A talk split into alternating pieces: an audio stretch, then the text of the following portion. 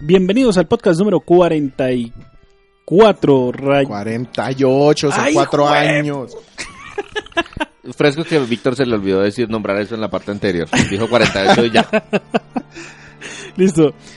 Bienvenidos al podcast No, número... no, ya quedó así. Entonces estamos en la parte 48. Rayados. Este podcast, de, en este podcast vamos a hablar de... No. Se le olvidó ¿No cómo se decíamos, el. A ver. ¿No decíamos el nombre del juego y luego nos presentábamos? No. Eso fue un error mío la vez pasada. Sergio, al orden. ¿Cómo se presenta esta cosa? Lo pusimos porque yo me equivoqué. Sí, el experimento fue Víctor y fracasamos. Entonces, ¿cómo vamos? Listo, no, volvemos otra vez. Bienvenidos al podcast número 48, Si él- Rayados si él de Crónicas Gumba. A mi lado tengo a Víctor Dalos Buenos días, tardes, noches, según nos escuchen. Y César Flagstad. ¿Qué tal a todos? ¿Y quién les habla? Sergio Vargas Segan 81 Co. El cantante. Eso salió bien. Eso en salió esta estándar. oportunidad, Víctor nos va a presentar un juego de 3DS. ¿De cuál se trata, Víctor? Shin Megami Tensei 4. ¿Para qué consola? Nintendo 3DS. Como César había dicho cuando yo lo presenté. Vamos a escuchar una cancioncita que se llama Reincarnation. Y prepárense para un juego un poquito pesado.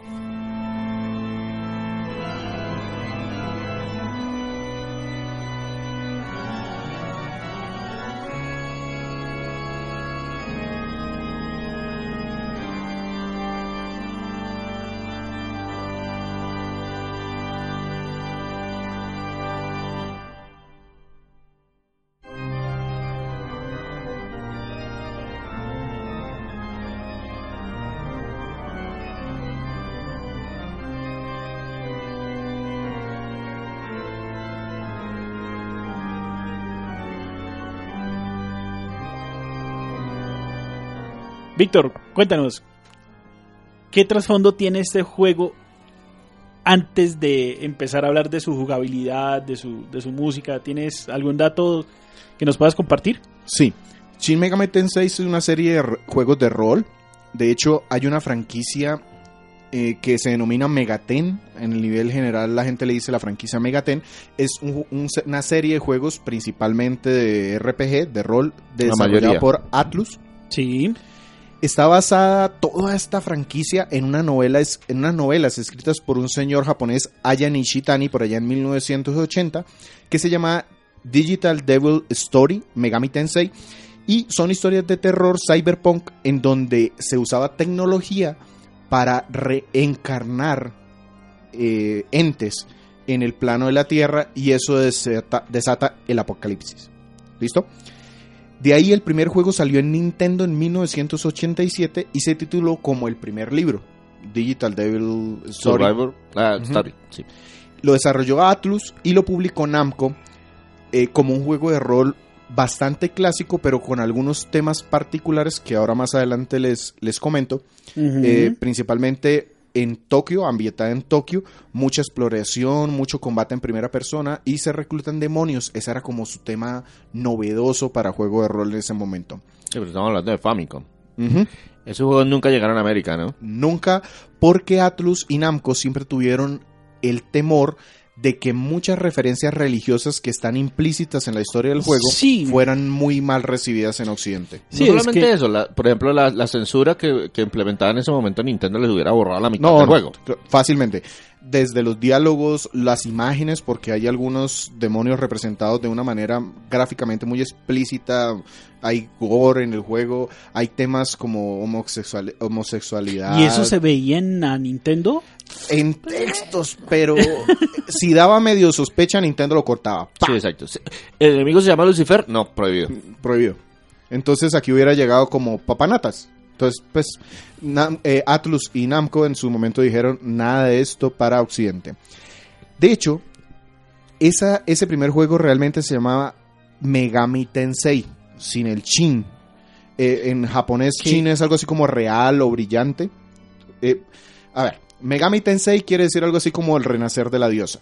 Y el Shin es como el verdadero o el real renacer de la diosa. Esto realmente fue una estrategia de Atlus porque decidió partir cobijas con Namco. Namco era su publisher y en este momento, estamos hablando ya de años más adelante, en 1992, en Super Nintendo, Atlus salió como publisher también de una nueva, digamos que el reboot de su serie y lo llamó Shin Megami Tensei. Tampoco salió en Occidente. Sí, el primer juego de estos, estamos hablando de muchos años después para PlayStation 2. Fue el primero que fue publicado en América. O estamos hablando directamente del PlayStation, de la de PlayStation. Ah, perdón. Fue Shin Megami Tensei 3 Ajá. Nocturno Ajá. en el 2003, que fue 2003. Ese fue el primero que llegó sin completico y localizado para el mercado occidental. ¿Y cuál fue el motivo de, de traerlo ahora sí? Porque los occidentales nos hicimos un poquitico menos huevones. No como ahora. Básicamente- Básicamente Atlus eh, quiso hacer la prueba y ver su recepción sabiendo o teniendo claro que todos estos temas religiosos seguían estando, pero que posiblemente ya en este momento eran mejor recibidos que en los ochentas. eh, ya existían los, códigos de diferente clasificación. Los, la consola de PlayStation 2 se, se sentía que era como para un público más adulto. Y había un apetito más grande por publicaciones de videojuegos japoneses de la mano de que todo lo que traía Square Enix, así no fuera muy bueno, se estaba vendiendo bastante bien. Bien. esta serie Megaten en su línea principal, es decir, Shin Megami Tensei, el 4 el- del que les voy a hablar hoy, es el último. O sea, solo hay 4 en la línea principal.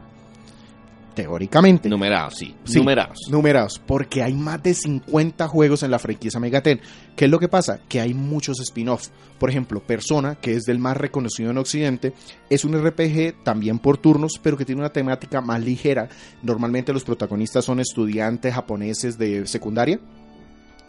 No tan ligera, compañero, Sí, sí, pero... tiene cositas oscuras, pero sí, no, sí es más ligera que los Shin Megami Tensei. Ok, para hacer un comparativo. Esto vendría a ser como, no sé, la obra de, de, de, de Lovecraft, pero con visión japonesa.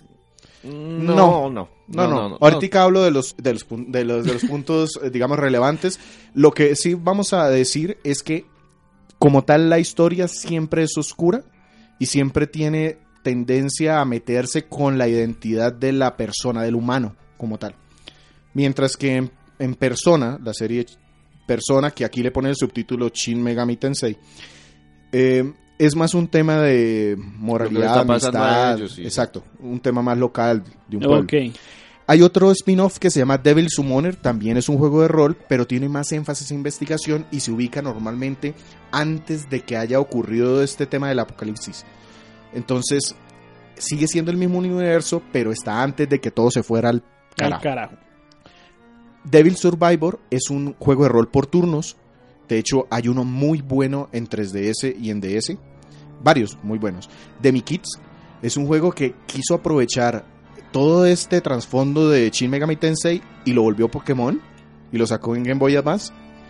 Aquí tuvo un éxito mediano, en Japón tuvo mucho más éxito. Y hay mil más como Tokyo, Mira- Tokyo Mirage Station entra en este punto porque es un crossover Un, crossover de, de la serie Shin Megami Tensei. hay juegos de baile, hay juegos de pelea, o sea, más de 50 juegos en la franquicia Megaten. Solo Bien. quiero poner tres punticos que tienen en común todos los juegos de la serie o de la franquicia. Primero, los diseños de Kazuma Kaneko. Este señor es uno de los co-creadores de la franquicia desde el primer De juego. hecho, es un, es un cofundador de Atlus. Exactamente. Todos los diseños de los monstruos, las mecánicas de reclutar em, demonios o monstruos o entes son diseñados por él. El tema de las temáticas y las guías de conversaciones también están diseñadas por este señor. Entonces casi todos los juegos respetan eso. Sí, y él, él prácticamente tiene un trabajo bastante, bastante interesante. Se llama diseñador de demonios. Ajá. Ah, caramba. sí. Usted E- e- esa es la tarjeta que él, Es la entrega en la que le reunión. entrega. la sí. que entrega las reuniones. Oh, Mucho gusto. Mi nombre es Kazuma Kaneko, diseñador de demonios. Qué cool. Ajá. El segundo punto que tienen en común es que siempre el mundo de todos estos juegos de esta franquicia está en el borde o, o- o justo en el apocalipsis o un poquito antes o un poquito después, pero Listo. está ahí. El Pero- mundo se jodió y empezó en Tokio la vaina. Listo, pero entonces fue un apocalipsis digital. Sí, empezó porque algún desarrollo digital trajo seres de otros planos aquí y se acabó. O sea, Bien. los humanos echaron la soga al cuello solitos. Ok, entonces aquí estamos hablando de diferentes historias que se desarrollan antes, durante o despuesitos. Sí, algunas son paralelas, muchas no tienen que ver directamente con el evento de traer los demonios, pero sale. Y no, Pero siempre están el mismo, acá. y no siempre es el mismo apocalipsis. Ajá. Todas son el apocalipsis, pero no todas son- Se desarrolla igual. Es como si usted estuviera leyendo libros que, oiga, en el primer libro voy a contar cómo pasó el apocalipsis de esta forma. En el segundo libro voy a contar otro tipo de apocalipsis. En el tercero otro tipo de apocalipsis. El- Los juegos, Bien. todos y cada uno son autoconcluyentes. Entonces, no necesitas jugar el Nocturne para pasarte al 4. Pero tiene estos puntos en común. Exacto. La mecánica, mecánicamente se parecen bastantes. Y por último, eh, todos estos juegos tienen interacciones con entes. Lo voy a llamar entes porque es que aquí hay onis, kamis, ángeles, demonios, espíritus, deidades, humanos poseídos, brujas, basados en mitologías de todas, eh, nórdica, hinduista, animista, judeocristiana, lo que usted quiera. El tema es que hay un enfrentamiento entre no el bien y el mal. Y ese es el punto en donde le pega duro el tema al en, en Occidente de este juego. Aquí las cosas las vemos como buenas o malas. Aquí la interacción es entre lo legal y lo caótico. El orden y el caos. Exactamente. Pero en cualquiera de los dos casos, el que gane, los humanos la llevan. Porque si gana la ley, entonces se tienen que convertir en seguidores fieles, rectos, sin libre albedrío. Y si gana el caos, eh, Eh, te come el esto más se fue fuerte. al Se acabó. carajo. Ajá. Esos son los tres puntos en particular. Shin Megami Tensei 4 fue desarrollado y publicado por Atlus en- y se lanzó en julio del, 2010, del 2013 en Norteamérica. En mayo salió en Japón y en 2014 les salió, salió en Europa. En Es Europa juego- solamente se publicó de manera digital, no hubo versión física. Y es exclusivo de Nintendo 3DS. Y un detallito, solo vendió 600 mil copias, que para Atlus es un número grande. Pero que si lo comparamos con el mercado en general de Eh. 3DS, juegos de rol, Xenoblade Chronicles vendió más. Y eso que es exclusivo de New 3DS. Y vendió más o menos lo mismo que Final Fantasy Explorers. Un juego muy secundario para Square Enix. ¿Listo? No sé si César tiene algo del desarrollo particular de este juego. Pues unos, unos punticos adicionales. Pues lo, como comentaba Víctor, el juego anterior a este, numerado, es eh, Shin Megami Tensei 3 Nocturno del 2003.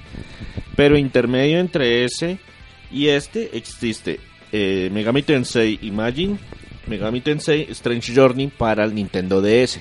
Esa es como una versión ligera de, Sí. de, de este- de estos juegos. Apenas empezaron a trabajar en Strange Journey, dijeron, oiga, la cuarta deberíamos hacerla también para un sistema portable, nos está yendo bastante bien, no consumimos tantos recursos. Pero el equipo simplemente estaba dema- demasiado ocupado en otras franquicias que les estaban generando muy buenas ventas como para devolverse a, a trabajar en, en este. El equipo finalmente lograron conformarlo, si no estoy mal, hacia el año 2009, 2010. Perdón, 2009. Y lo que hicieron fue, trajeron, se trajeron unos veteranos de, de, de, ¿De Atlus? de Atlus, de esos de hueso colorado sobre la franquicia, y un equipo de gente nueva. Y empezaron a chocar los dos equipos, de esa- eh, los- las, las dos visiones. Uno de los puntos que el director del juego, que se llama Kazuyu- eh, Kazuyuki Kamai, siempre ha manejado, y él trabajó desde, el- desde la segunda entrega, es que el juego es amargo. O sea, la historia es pesada Sí. es frustrante y a veces no hay decisiones buenas en muchos puntos. Pero el equipo nuevo quería agregar elementos ligeros y manejar un tema más dulce y de manejarlo personaje como un Persona. amigable, Agregarle más elementos tipo persona. Porque de hecho Persona en Occidente ha sido muy bien recibido. Y gracias a Dios porque el 4 y el 5 son buenísimos.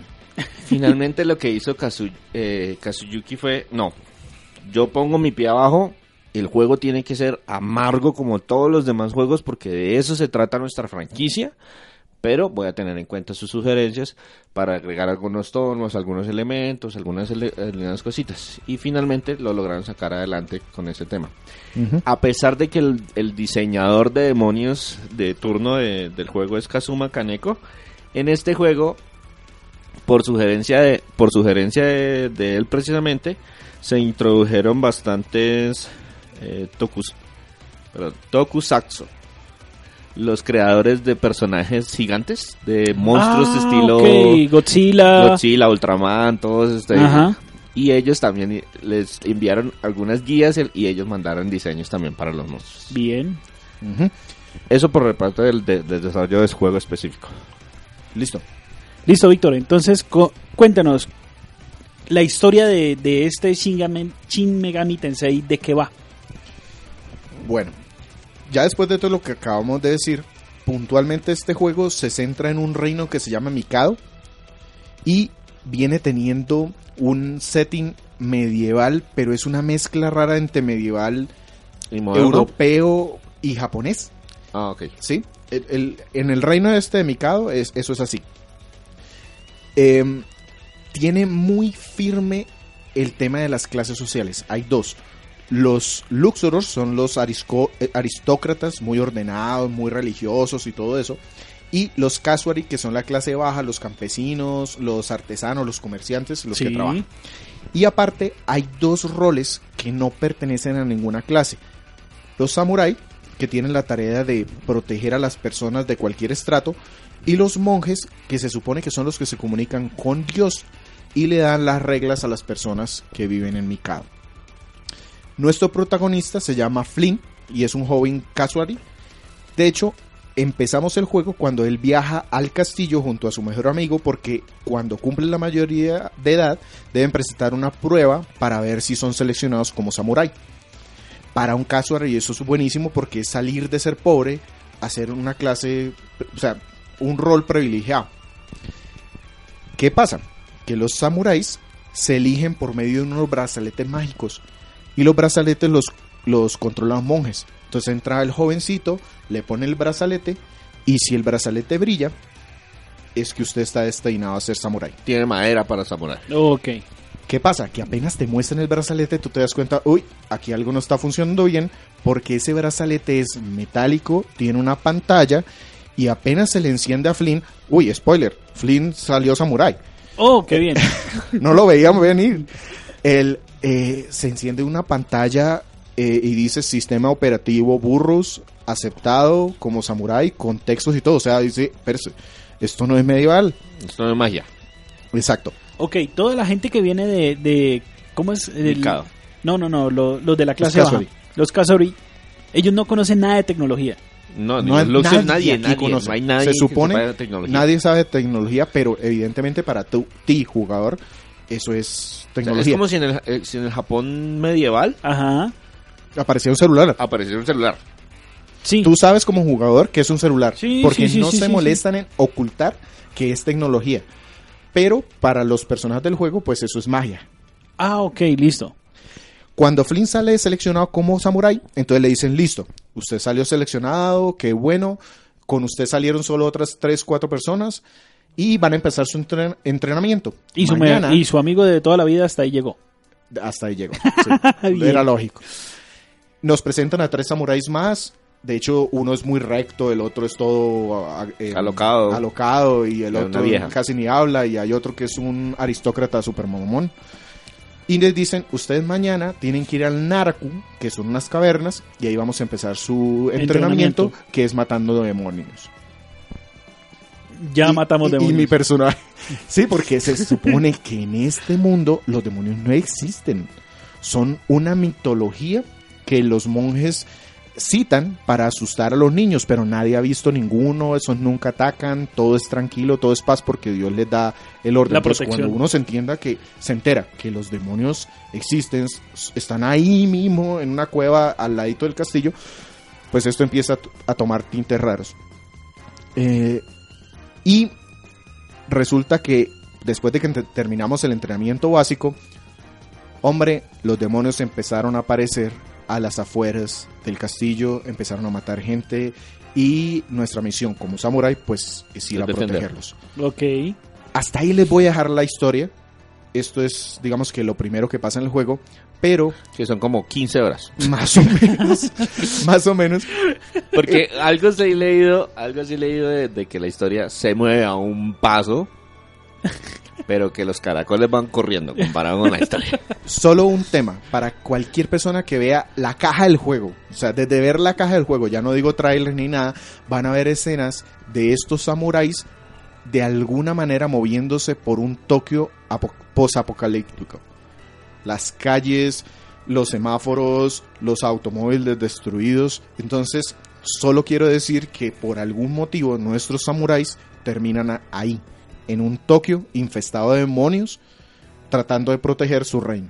Acuérdense que la, la Ok. temática básica de todos los Shin Megami Tensei es el apocalipsis de los de- por, o- ocurrido por elementos digitales y pues en Japón medieval nos queda como difícil entonces algo tiene que entrar ahí dentro del juego. Lo que sí leído eh, precisamente es que, que la historia avanza muy lento, ¿no? Exacto, eh, a ese punto iba. Resulta que la historia se va desarrollando por medio de misiones. Empiezas como samurái a recibir misiones de tu superior, después de los monjes por algún motivo, y entonces se hace supremamente lento el desarrollo de la historia. Al principio, todas las misiones casi que son misiones principales. Y te mezclan, por ejemplo, cuando te vas a dormir, te llega un sueño que se supone que es con uno de estos samuráis que son tus compañeros. Y entonces crípticamente te dicen algo y están medio puestos en algún sitio que, que trata como de darte alguna pista de algo, pero que no hay forma de, de saberlo hasta muy adelante en el juego. Tú dices, ah, eso era lo que querían lo decirme. Ah, ok. Entonces, al principio del juego es puras misiones principales que nos van narrando la historia. O sea, primero, vaya al narco. Misión 1, ir al narco. Oh, me entero de los demonios. Misión 2, se, se escapó un demonio, vaya y lo. Entonces, oh, me entero de otra cosa. Me entero de que hay, alguien le está, está diciendo a la gente que los demonios existen y empiezan a salirse. Te enteras de cosas. Luego te dicen, no, le toca volver al pasaje este donde está y te enteras de otra cosita. Y cuando llegas más o menos unas 15 horas, Casi se te- ahí sí se te abre el juego porque te empiezan a aparecer muchísimas misiones, unas principales, otras secundarias, y dependiendo de que tú lo, como tú lo tomes, vas enterándote de la, de la historia.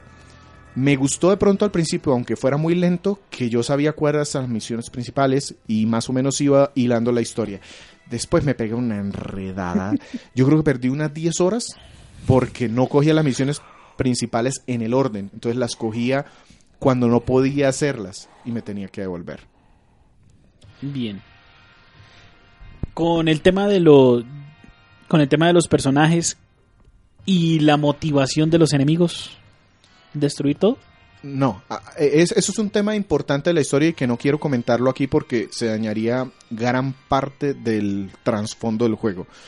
Solo basta decir que están todos esos temas de La de ley. ley y el caos emblemático en este juego, entonces por ahí vas a tener tu tema. De hecho, este juego tiene más de un final. Tiene varios finales dependiendo de cómo tú sigas las misiones, cómo le Ah, ok, contestes o a sea, sus- hay partes en que yo decido hacer una misión y eso repercute en el final. Sí. Y de hecho, cuando cu- llegas al final de una misión, a veces te dan una opción. Te dicen, eh, matas al enemigo o lo capturas y lo llevas a otro lado y eso cambia tu final. Cuéntanos el tema de la jugabilidad del, de- del título como tal. Este es un juego de rol por turnos. Tiene exploración en tercera persona, hay muchos calabozos y esa exploración se hace con la cámara en tercera persona. Hay laberintos, laberintos difíciles que me tocó usar la técnica, la fuerza bruta de hacia por la izquierda y no se pierda porque en, en algún momento me gasté como una hora porque estaba perdido completamente en el laberinto. Y em, hay unas secciones que son cuando llegas al Tokio, te muestran el mapa de Tokio en vista aérea y tu, tu grupito es un marcador. Entonces tú mueves por las calles. O sea, ya ahí se pierde la exploración en laberinto y ya es top down. Eh, Sí. Mueves, ahí igual te salen enemigos al azar y te enfrentas con ellos. Y luego vienen los combates. Los combates son en primera persona. Sola- solo ves a los enemigos y tus personajes en la parte de abajo, en la pantalla de abajo. El menú para seleccionar poderes y Sí, son los típicos menús de... de 10. Sí, son los menús típicos de 3DS. Seleccionas acción, qué vas a hacer y... Se puede y utilizar el touch. Sí, Pero es más eficiente haciendo con el- todo con la- con, la- con el pad. En la exploración, lo que uno hace es buscar reliquias. Que las reliquias en realidad es un cable de la luz, un pequeño generador, un celular. ¿sí? Esas son las reliquias que yo le llevo después a los monjes. Y vemos a los enemigos algo así como hologramas, como si fueran siluetas. Cuando nos encontramos con ellos podemos tratar de ace- acertarles un golpe y si hacemos eso pues tenemos ventaja al iniciar el combate, pero los enemigos también pueden hacer, pueden hacer eso por detrás. y este juego es brutal en ese sentido. Si empiezas el combate en desventaja, incluso los enemigos básicos de cualquier laberinto te pueden hacer polvo. ¿Por qué? Porque en los combates hay una mecánica de debilidades y eso es también una firma de Shin Megami Tensei. Tus personajes tienen fortalezas y debilidades.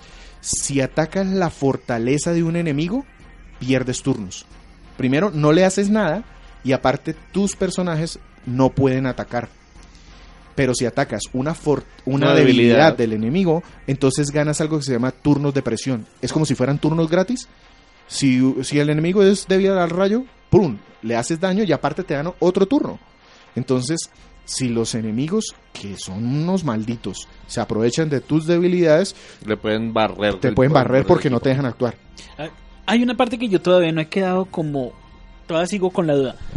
Los monstruos, los espectros, lo que sale en el juego, ¿son digitales? ¿O se materializaron y. A ver, son, para efectos prácticos, Son monstruos. son monstruos, están ahí. Listo. Pero el samurái, por medio del, del brazalete, que tiene, Ajá. los maneja, los digitaliza y los guarda ahí.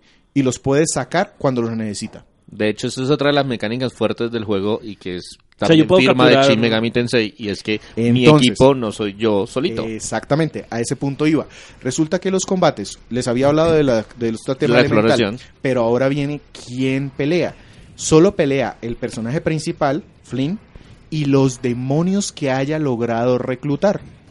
Ok. Y entonces, ¿cómo se reclutan demonios? Cuando te encuentras con ellos, hay una opción en el menú que es hablar con ellos. Y algunos los, les puedes entender, si no después, si no les entiendes, entonces es porque te falta una app en tu guantelete, tienes que instalarla cuando tengas unos puntos y ya les puedes entender. Y ellos empiezan a hablarte, a pedirte cosas y tú puedes decirle, decirle a cada enemigo que se una. Pero todos tienen personalidad, todos. De hecho, ese es el trabajo de este señor Kaneko. Si el diseñador ves- de monstruos. El diseñador sí. de demonios. De de demonios. hecho, a- eh, yo me, me, eh, saliendo, dando un, un- un- Paréntesis. sí, un paréntesis, me encontré con una mujer demonio muy bonita a la que la primera vez que traté de reclutarla ella me pedía cosas. Deme tal cosa, deme tal ítem. Eh, déjeme hacerle un poquito de daño a tal, a tal monstruo que me cae muy mal. Y yo le decía, sí, sí, sí, sí. Y al final se reía, decía, eh, usted es un idiota, le voy a matar a tal monstruo y me voy. O sea, me jodió porque me mató un monstruo, no se unió a mí, me quitó un montón de dinero, me quitó ítems y se largó. Cuando me la volví a encontrar después en alguno, uno igual, le negué a todo. Y al final dijo, eres un hombre duro, me gustas, quiero unirme a ti. Y se unió al equipo esta desgraciada. Sí, claro, ca- cada uno es una mecánica Pero diferente. todos son diferentes. Como esta fue así, con otros era una negociación directa y vámonos al centavo y le doy, deme un peso más, maca se llama aquí. Y por eso terminaron uniéndose. Entonces, eso es la mitad del juego. Es supremamente entretenido. Porque cuando tú estás eh, en la mitad del combate, dependiendo de si lo quieres, ver un monstruo que quieras, un, un demonio que quieras, porque el juego le llama demonios a todo, eh, reclutarlos es súper bueno. A veces cuando estás eh, jugando muy bien, eliminas 3, 4 que te aparecen y hay uno que dice, venga, venga, venga, me rindo. ¿Qué, qué, qué hay que hacer para que usted no me mate? Entonces le ofrecen que le doy dinero, le doy un ítem, únase, a mi equipo y así también puedo obtener eh, demonios para mi equipo. Y ese es otro punto bien chévere, porque resulta que tu personaje, como en todos los juegos de, juegos de rol, va subiendo de nivel. En este juego, los demonios que están en la party van subiendo de nivel. Pero a medida que suben de nivel, primero, ganan mejores estadísticas, ganan movimiento nuevo, incluso tu personaje principal no tiene técnicas, solo sabe pegar con la espada y luego con pistolas. Pero cuando los enemigos suben de, los, perdón, los demonios, Los suben de demonios. nivel, algunos te dicen, "Oiga, estoy tan poderoso que quiero enseñarle un movimiento." Y así es que tu personaje principal gana movimientos.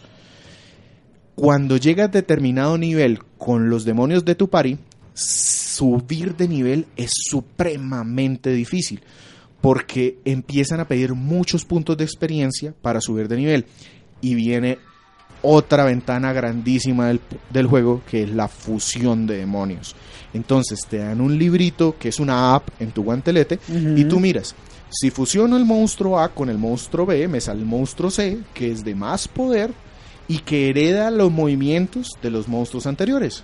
Entonces es otro montón de horas perdidas porque Hay que empezar a hay mirar que eso. empezar a ajustar tu party y sobre todo velar porque no seas débil a un mismo movimiento con todos tus personajes porque recuerda lo de Ahí los hay, ataques. ahí hay dos, ahí hay dos elementos que le, que le dieron muchos puntos al, al juego en, en su momento. El primero, que el tema de las fusiones, a pesar de que hay tantos monstruos y tantas opciones, Más de el 700. juego, el juego se encarga de dar las mejores opciones. Sí. O sea, le hace las recomendaciones. Oiga, mire, le recomiendo estos tres. Pero Y- si usted no quiere, se va al libro y busca receta por receta. Exactamente. Bien. y las recomendaciones que hace son bastante Son buenas. buenas. Y lo otro es el tema de la estrategia, lo que mencionaba Víctor, de que la idea es de su grupo no es tener los más poderosos, sino tenerlos variados. Imagínense una, un- una pelea de Pokémon, Sí. que si usted tiene todos los tipo tierra, nos jodimos si nos llegaron del otro tipo. no- si todos son tipo fuego Sí. y todo y el enemigo nos atacó con agua, listo, barrieron a mi pari. Entonces, tal cual aquí lo, se debe hacer algo similar. Yo meto uno agua, meto uno fuego, meto uno tierra, meto uno... Así variadito, de tal manera que si a alguno le pegan y le dan muy duro, pues los otros tengan Los otros ayudan, sí. Entonces, haciendo un resumen, sí, jugar, pelear es súper es entretenido porque todas las peleas, aun las más fáciles, debes estar atento porque los monstruos enemigos se pueden aprovechar de tus debilidades y te barren. Y la otra mitad de la diversión del juego es mantener tu party lo más eh, apropiada posible para donde estés. Yo le cuento un dato adicional, que yo sé que a Víctor no le pasó porque él es muy bueno jugando esto, pero si a usted lo matan demasiado, el juego le desbloquea un modo fácil. No, no, sí me pasó. Sí me pasó porque de hecho el juego es berracamente difícil. Uno puede guardar donde uno quiera. Entonces uno diría, bueno, pues si me matan, vuelvo al save anterior. Pero ahorita que el juego es tan rabón que justo te matan en el mismo turno en donde reclutas a un monstruo superpoderoso o en donde obtienes un ítem que era imposible obtener de otra manera. Entonces tú llegas a la Estigia, el río este Estigia, te habla Queronte, el de, el de las monedas, Sí. le dice, mire, yo tengo tanto trabajo, si ve todas esas almas ahí, facilíteme las cosas. Yo lo puedo revivir, pero él me platica. Entonces uno le puede dar maca, que es la moneda del juego, o en 3DS uno le puede pagar con monedas de esas que nadie usa para nada, esas de caminar. Ah, las de caminar. Las de caminar. Sí. Con eso también se puede pagar. excelente. Porque yo a ese señor le pagué como unas cinco veces con esas moneditas y me revivió en las cinco punticos. Me morí como cinco veces, pero sí, como la tercera, cuarta vez que me morí, me dijo, mire, usted ya es un pendejo. Ya llegó aquí tres veces. Entonces, si quiere, en cualquier momento le puede bajar la dificultad al juego. Eso sí, si se la baja, no se la puede volver a subir. Eso no afecta en nada. O sea, usted puede terminar el juego, ver el final completo, no pasa nada. Solo que lo hizo en el modo fácil. Yo pues lo dejé en el modo normal porque me da, ra- me da rabia que me digan eso.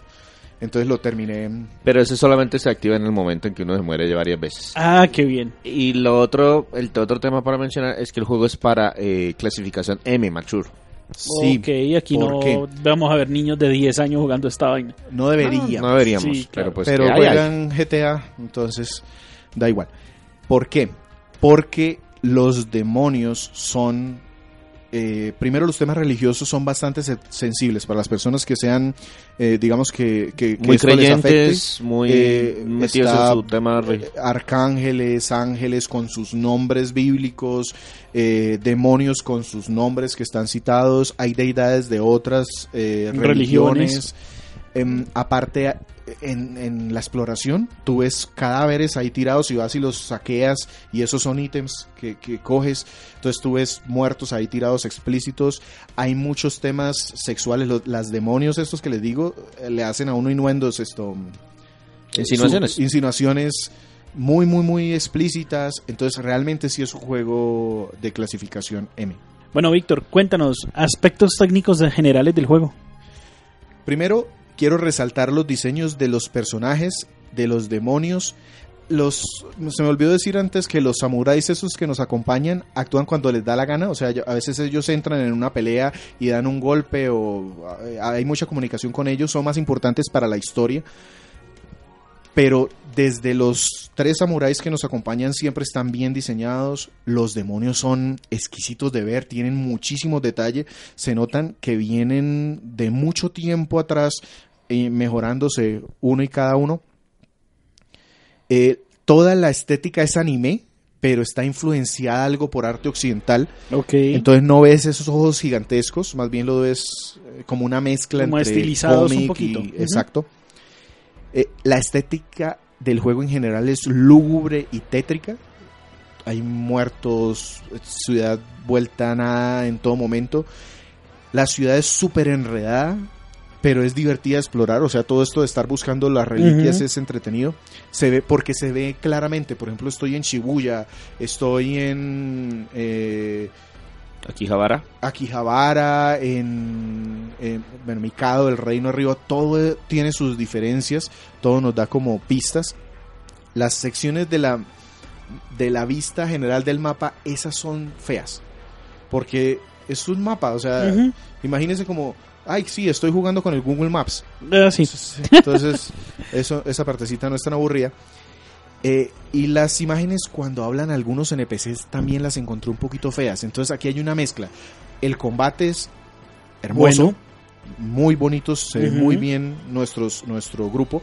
Pero cuando estás explorando, si bien la ciudad se ve bien, cuando entras a charlar con alguien, se ve como fuera de foco, como unos muñequitos ahí mal puestos. Mire, eh, si de pronto ustedes han jugado previamente el el diseñador de personajes, de los personajes principales del juego, es Masayuki Doi, que él había trabajado previamente en la serie, pero la verdad lo reclutaron fue por todo el trabajo que hizo en la serie de DS de Trauma Center.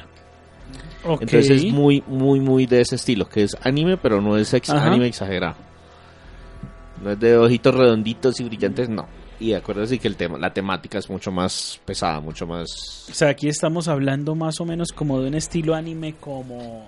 No llega a ser Evangelion, ya por ahí No, no, no, Helios no. está más anime que esto. Sí. Eh, estamos hablando de estilo... No, es que ni siquiera es Cabo Bebop. No, No, No, no, no, es, es difícil compararlo. sí. Bueno, entonces en general es un tema mixto de las gráficas. Se ven bien en algunos puntos, pero la exploración cuando hablas con NPCs, eso me, me sacó completamente de- del Listo. juego. El sonido, por otra parte, tiene mucho rock, rock pesado, tiene algo de techno, tiene acordes tensionantes. Hay escenarios en donde es solo una nota sostenida durante todo el laberinto. Díganme si eso no es tensionante. Eh, los sonidos de los movimientos, de las puertas, de las máquinas, todo es muy orgánico, todo es muy creíble. Por ejemplo, yo, yo terminé el Narcu y de Sí. pronto llegué en un ascensor y sonó como un ascensor. Y yo dije, ay, fue madre, esto es un ascensor. Eh, y las actuaciones de voz durante las escenas de diálogo, todas las de las misiones principales están dobladas. Hay mucho diálogo entre los personajes y NPCs, todo está doblado, en general es de buen nivel. Yo, yo voy a hacer una inglés. pregunta, yo, yo voy a hacer una de las preguntas que haría Andrés. Eh, ¿Se puede poner en japonés? No tengo ni idea. Creo que no. Yo creería que no por el tamaño de la, Y can- la que cantidad no. de diálogos. Sí. Está todo en inglés de un nivel aceptable. Eh, y en, la, en las misiones secundarias no hay doblaje, solo hay frasecitas cortas. Y que, texto. pues, y texto, en general. Sí, ahí yo les, les, les boto un dato interesante sobre la, la banda sonora. La banda sonora del juego, el compositor principal es Ryota Koduka. El man dijo, listo, yo les trabajo en el juego. Y le dijeron al final, al final del desarrollo tiene un año para hacerlo. Y el man dijo, listo, yo les trabajo, pero tengo una sola condición. Solo voy a hacer tantas canciones. y de pronto empezó a, crear más, y a crear más, y a crear más, y a crear más. Al final lanzó la banda sonora del juego en cuatro CDs. O sea, que estamos hablando que si cada CD trae que... Se pongan Es- 60 minutos de música. Sí, estamos hablando de casi 13 pistas, son 4 CDs, son como 40 y... No, no, 50 porque pues, son pistas mucho más cortas. Los juegos normalmente utilizan pistas Y mucho hacen más loop. y hacen loops. Entonces hecho, estamos la- hablando de más o menos cuatro horas de música sin repeticiones. La versión del juego que yo tengo es la versión de día 1. No era más cara, valía lo mismo que un juego normal, pero traía un libro de arte, un disco con alguna selección que le encanta a los japoneses poner cinco canciones, porque no ponen sino cinco. La, la intro, la outro, la, Ajá, exacto. la- las batallas y una, un MIDI de toda la exploración. Eh, pero ese, ese CD es de un buen nivel. Eso sí es un poquito pesadito. Si a usted no le gusta el rock, no la ponga. De hecho, si a usted no le gusta el rock, no juegue este juego. Porque es pesadito. Listo, con eso termino.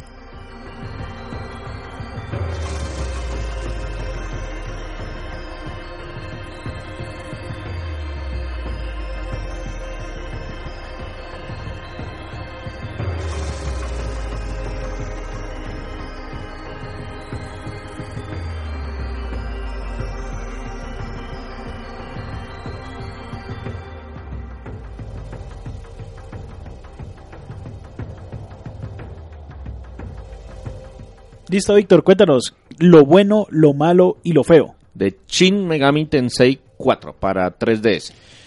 Voy rápido en esto porque sé que voy corto de tiempo. Lo bueno, el combate y subir de nivel. Es súper entretenido porque todos los combates hay que estar ahí pegado y todas las subidas de nivel es mirar, ¿lo dejo o lo fusiono? Uy, yo tenía un ángel que me encantaba, pero cuando me di cuenta que ya no era viable, entonces empecé a buscar cómo la fusionaba para que los poderes pasaran al siguiente. Súper divertido. Lo siguiente, la presentación de los demonios, la gestión, la interacción, todo lo que tiene que ver con estos bicharrajos es excelente.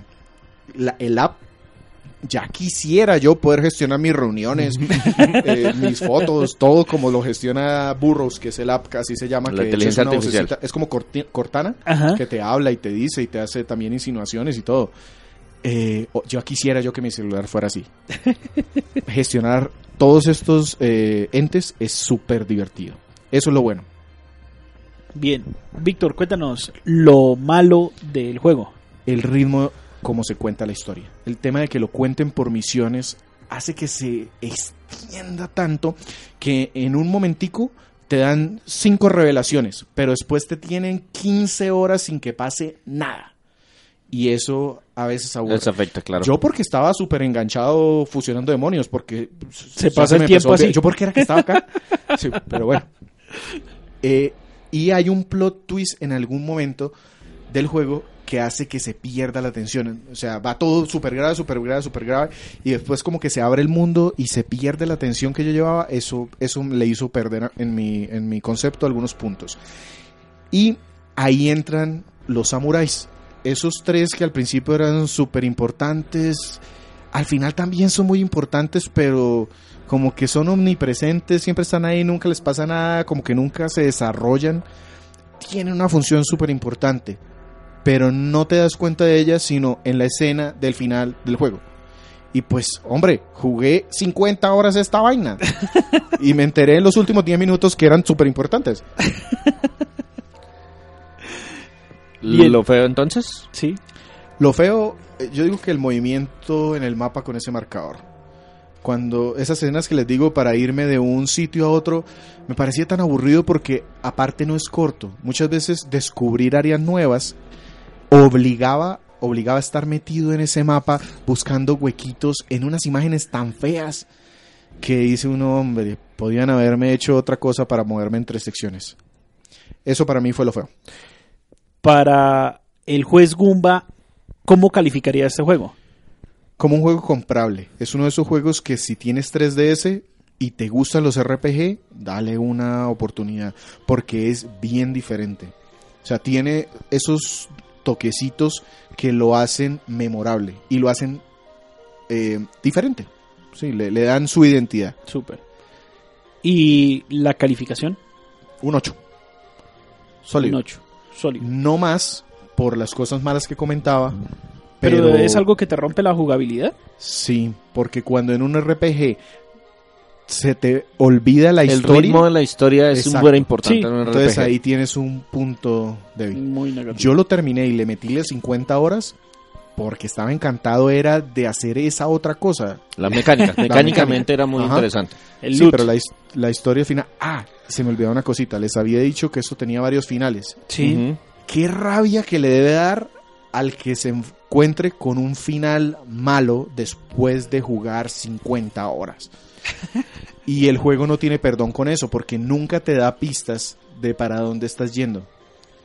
Solo al final es pum, de sopetón, 10 minutos. Los samuráis eran importantes, así, y todo lo que usted hizo le dio este final. Tiene Game Plus, pero pues son otras tantas horas para poder buscar otros los finales. El juego, de hecho, tiene una secuela que se llama Shin Megami Tensei Apocalypse. 4 Apocalypse, que no es ninguno de los cuatro, de ninguno de los finales que tiene este juego. Es como una historia alterna que va Sí. sucediendo al- de manera simultánea. Es una historia... es- ellos tienen eso. Ellos son así. Es una Bien. japonesada.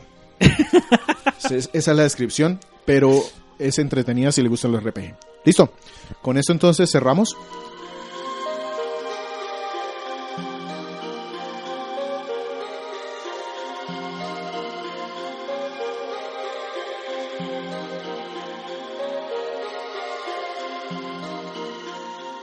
Y antes de pasar a las despedidas, César, ayúdanos con qué se ha publicado en la página y de pronto con qué nos vamos a comprometer, pues nosotros, los que sí cumplimos, en reseñas para los próximos tiempos. Bueno, desde la última vez que les habíamos comentado, estamos trabajando fuertemente en completar la mayor cantidad posible de reseñas de juegos que van a estar disponibles en las en la SNES Classic Edition. Es posible que el momento que escuchen esto ya esté en el mercado, entonces estamos con unas pendientes que teníamos, eh, Super Mario World, que por alguna extraña razón nosotros hablamos muy poquito de Mario en la página. Y a pesar de que es un juego pues que es- Sí, sí, como que peca, uno, uno peca porque dice todo el mundo lo conoce. Y, y a veces vale la pena revisitarlos porque muchas personas los ignoran. Sí, sobre todo, por ejemplo, este Super Mario World que venía tantas consolas, la gente lo daba por sentado, pero en realidad es un muy buen título y vale la pena que le echen una mirada. Eh, también está la reseña de Airbound, publicada por Victor, que también era un pendiente que teníamos, que también estará en la SNES Classic Edition, Un juego de rol un poquito raro. más bien muy raro. Ya me estoy terminando el libro, me quedan faltan 20 páginas. Y tanto el libro como la reseña está, eh, como el juego en tal, están bien, bien raros. También está eh, la de Dragon Ball GT Final Bout para PlayStation, un juego que muchos recordarán por su infancia o por su juventud. Terriblemente desbalanceado, pero increíblemente entretenido. Y era, pues, entre comillas, lo único que teníamos a la mano en esa época. Era lo más parecido a la serie que hubo. Porque los juegos de Super no se acercaban tanto. Exactamente. Eh, de mi parte también publiqué The Adventures of Bayo Billy. La vez pasada lo nombré Billy Bayo y está, me, me está carcomiendo. Es Bayo Billy. Lo que pasa es que eso es malo. Un juego de Nintendo que sufrió, que fue víctima del incremento desproporcionado de la dificultad del juego cuando se trajo de Japón a América. En Japón Cosa se que llama siempre es al contrario. En, en Japón se llamaba Mad City y está mucho más balanceado, mucho más entretenido. Aquí lo trajeron como The Adventures Bio Billy. Es una pesadilla, se vuelve un dolor de muelas.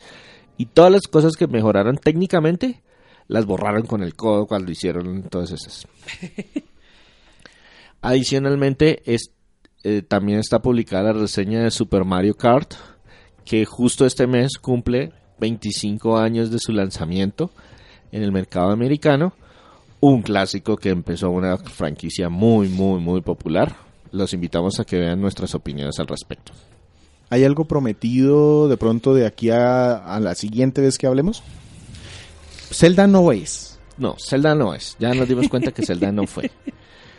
Eh, De hecho, pues va- tenemos a Sergio trabajando en otra cosita que vamos a hablarlo sobre, eh, sobre el- en los podcasts de las retrospectivas. Pero tenemos que, todavía nos quedan dos jueguitos, que un par de jueguitos pendientes de SNES Classic Edition. Vamos a hablar de Star Fox. Sí. que es uno de los poquitos que... Y Andrés nos tiene prometido un artículo especial sobre el SNES Classic Edition donde puedan encontrar el resumen de todas las reseñas que hayamos publicado en la página. De los 21 juegos, de los 20 posibles juegos, están casi todos ya reseñados dentro de la página, Sí, se nos van a quedar un par de juegos que que definitivamente no nos dieron los ninguno de tiempos. nosotros jugó y no creo que alcancemos de aquí a que salga la consola. Sí, no alcanzaríamos tampoco a escribir la reseña. O sea, es que Ujú. no solamente hay que jugarlos, también hay que reseñarlos. Vamos- Sergio, por favor, nos, nos colabora con los contactos. Sí, claro, mira, nos pueden conseguir en Twitter como arroba crónicasgumba, nuestro Facebook fanpage www.facebook.com slash crónicasgumba, nuestra página de internet www.crónicasgumba.com y nuestro podcast se publica semanalmente en iBox, en iTunes y TuneIn Radio. No, es que normalmente siempre lo el paso para que César lo diga. y en Tuning Radio. Radio. La semana entrante seguimos con nuestra celebración de cuatro aniversario. cuarto aniversario, por eso podcast 48. Y César viene con un juego también con un- su número 4 al final. ¿Cómo se llama? Far Cry 4. Perfecto. Bien. Para PlayStation 4. Nos vemos entonces en una semana, sin más que decir. Hasta pronto. Hasta luego.